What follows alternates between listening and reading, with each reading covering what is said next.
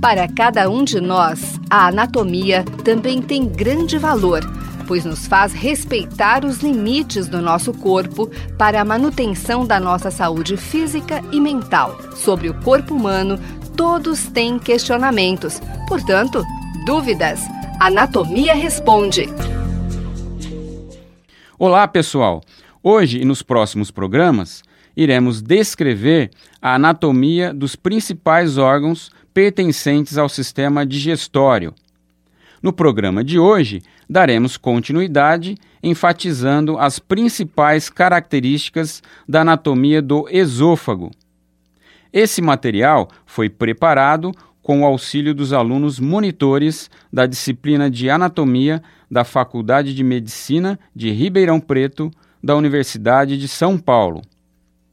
O esôfago é um órgão tubular, longo, com aproximadamente 25 centímetros de comprimento, com início abaixo da faringe, ao nível da sexta vértebra cervical da coluna, terminando na cavidade abdominal, se abrindo através de uma válvula denominada cárdica na luz do estômago. Nesse trajeto, o esôfago atravessa o pescoço a cavidade torácica e chega à cavidade abdominal. Portanto, ele é dividido em região cervical, torácica e abdominal. Destas, a porção torácica é a maior, passando pelo mediastino superior e posterior e terminando ao atravessar o hiato esofágico do músculo diafragma, um orifício natural para a passagem do órgão. No seu trajeto, o esôfago possui alguns locais de estreitamento ou constricções da sua luz, em virtude da relação que apresenta com estruturas vizinhas ou adjacentes, como, por exemplo, o arco aórtico e o brônquio principal esquerdo.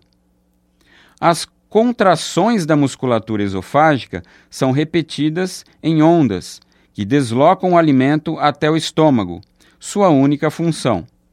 Apenas a partir do seu terço médio, sua musculatura passa a ser movimentada por ação do sistema nervoso autônomo parasimpático, ou seja, de forma involuntária, os chamados movimentos peristálticos.